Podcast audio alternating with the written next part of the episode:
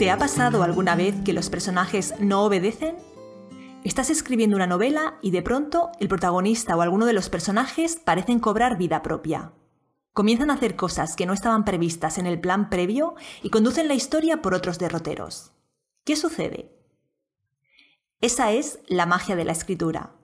Una experiencia creadora que parece reforzar la idea de que el escritor es un medium a través del cual se canaliza la obra. Si nos sigues desde hace tiempo, sabrás que no somos partidarios de esa concepción de la creación. Las buenas obras no son nunca fruto del azar, sino de un plan premeditado y de un trabajo inteligente. Entonces, ¿cómo es posible que un personaje se escape de las manos de su escritor? A fin de cuentas, un personaje ha sido concebido, diseñado por el escritor. Él le ha atribuido cualidades, virtudes y defectos, un pasado y sobre todo un presente, el que narra la novela. Hola, soy Natalia Martínez de Sinjania.com y hoy me gustaría charlar contigo acerca de los personajes y de cómo mantenerlos, en la medida de lo posible, bajo control. Pero antes de hacerlo, quiero invitarte a conocer nuestro blog, en el que cada semana publicamos nuevos artículos y en el que, de hecho, tienes ya más de 600 sobre escritura, que estoy segura de que van a darte algunas ideas útiles. Después de más de una década formando escritores, en Sinjania sabemos una cosa. A muchos autores no os gusta nada lo del plan previo, y os cuesta sentaros a planificar la obra al detalle porque las ganas de escribir os pueden. Sin embargo, la inmensa mayoría de vosotros sí que hacéis fichas de personaje. Os encanta elaborar una ficha que consigne desde el color de ojos de vuestro protagonista a sus relaciones familiares, pasando por sus manías y el nombre del colegio donde cursó sus estudios primarios. Siendo así, la realidad de los personajes que parecen cobrar vida propia y dejan de obedecer al escritor es todavía más sorprendente. ¿Cómo puede suceder si el protagonista es la parte de la novela que el escritor mejor suele conocer cuando aborda la escritura? Ernesto Sábato, en su obra El escritor y sus fantasmas, apuntaba que los personajes son, ni más ni menos, el propio escritor. Decía, todos los personajes de una novela representan de alguna manera a su creador, pero todos de alguna manera lo traicionan. Según el escritor argentino, los personajes vienen a ser como partes del propio escritor, partes ocultas, recónditas, subconscientes, que se desgajan de él y toman vida en el texto, Ideas que un día expresó y que, en el contexto que ha diseñado para su obra, mutan y se transforman en algo nuevo que le sorprende incluso a él. Sábato decía, Saliendo como salen de la persona integral de su creador, es natural que algunos de ellos manifiesten ideas que de una manera o de otra, perfecta o imperfectamente, han surgido alguna vez en la mente del propio artista. Pero aun en esos casos, esas ideas, al estar encarnadas en personajes que no son exactamente el autor, al aparecer mezcladas a otras circunstancias, otras carnaduras, otras pasiones, otros excesos, ya no son aquellas que alguna vez el autor pudo haber expresado desde su propia situación. Y deformadas por las nuevas presiones, presiones que en la ficción suelen ser tremendas y demoníacas, cobran un resplandor que antes no tenían. El artista se siente ante un personaje suyo como un espectador ineficaz frente a un personaje de carne y hueso. Puede ver, puede incluso hasta prever el acto, pero no lo puede evitar. Lo curioso, lo ontológicamente digno de asombro, es que esa criatura es una prolongación del artista. Y todo sucede como si una parte de su ser fuese esquizofrénicamente testigo de la otra parte, de lo que la otra parte hace o se dispone a hacer, y testigo impotente. Así, los personajes se basan en su propio autor, o tienen gran parte de él. Miedos latentes, deseos inconscientes, ideas, sueños, posibilidades, opciones descartadas, todo esto que forma parte del sustrato de la psique del autor se encarna un día en un personaje. Si bien ese personaje puede acabar por escaparse del control de su creador y tomar la iniciativa. Sin embargo, esta es solo una apariencia superficial. En realidad el personaje sigue en todo momento bajo el control del escritor, pero no de lo que el escritor es, sino bajo el control de lo que el escritor podría haber sido, o teme ser, o anhela ser.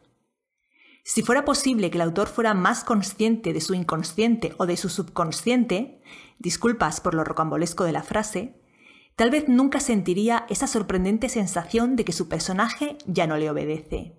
Bien, digamos entonces que en realidad, como escritor, siempre tienes el control de tu personaje, aunque tal vez esté bajo el control de determinadas facetas inexploradas de tu carácter, experiencia o personalidad.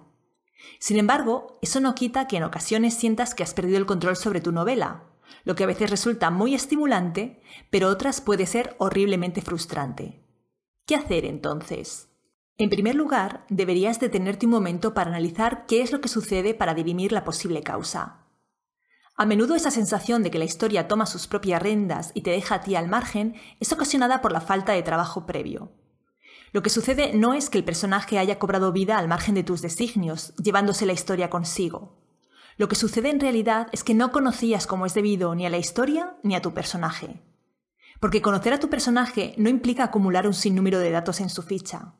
Implica concederle unas cualidades morales y decidir cómo va a reaccionar, según ellas, a los hitos de la acción.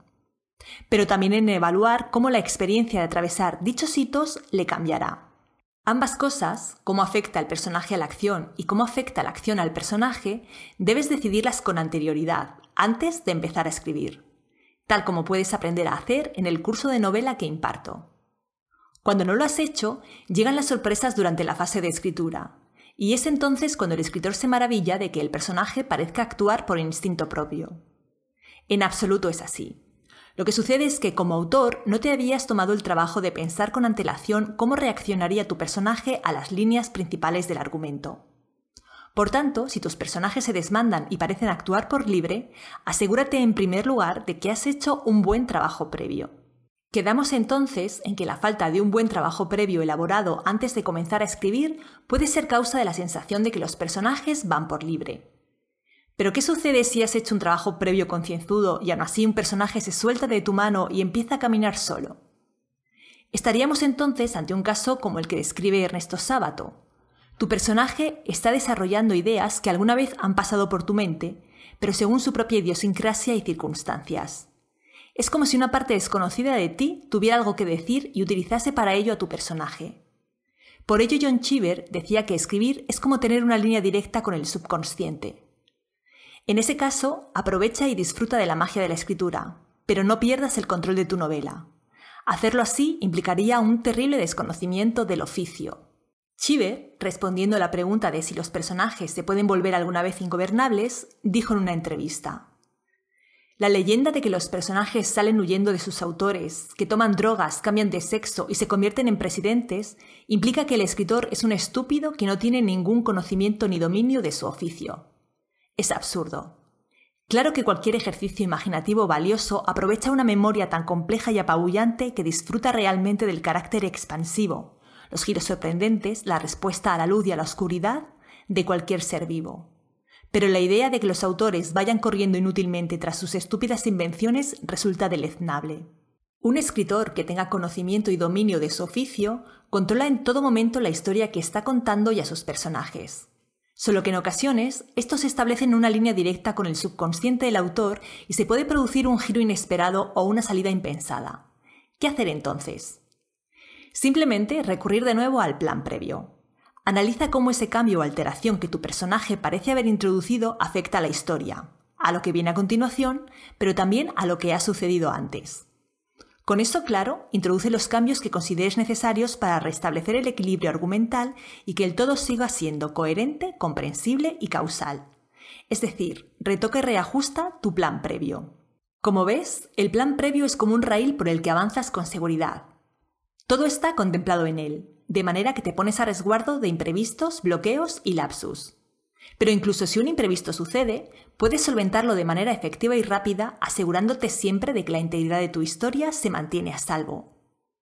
Si quieres aprender a hacer un plan previo efectivo, te recomiendo el curso de novela, en el que aprenderás a hacer el tuyo paso a paso. Sus hojas de trabajo te ayudarán a pensar los aspectos importantes de tu historia para que después no haya sorpresas. Por hoy te digo adiós. Nos vemos dentro de dos semanas para conversar de un nuevo tema. ¿Por qué abusar de los diálogos puede estropear tu obra? El diálogo es un recurso poderoso, ya que durante él el narrador calla y son los personajes quienes se expresan de manera directa. Pero eso no significa, sin embargo, que debe usarse siempre. Hay que aprender a distinguir cuándo conviene usarlo y cuándo conviene dejar hablar al narrador. De todo eso hablaremos en el próximo episodio. No me falles. Y entre tanto, nos vemos si quieres en el blog.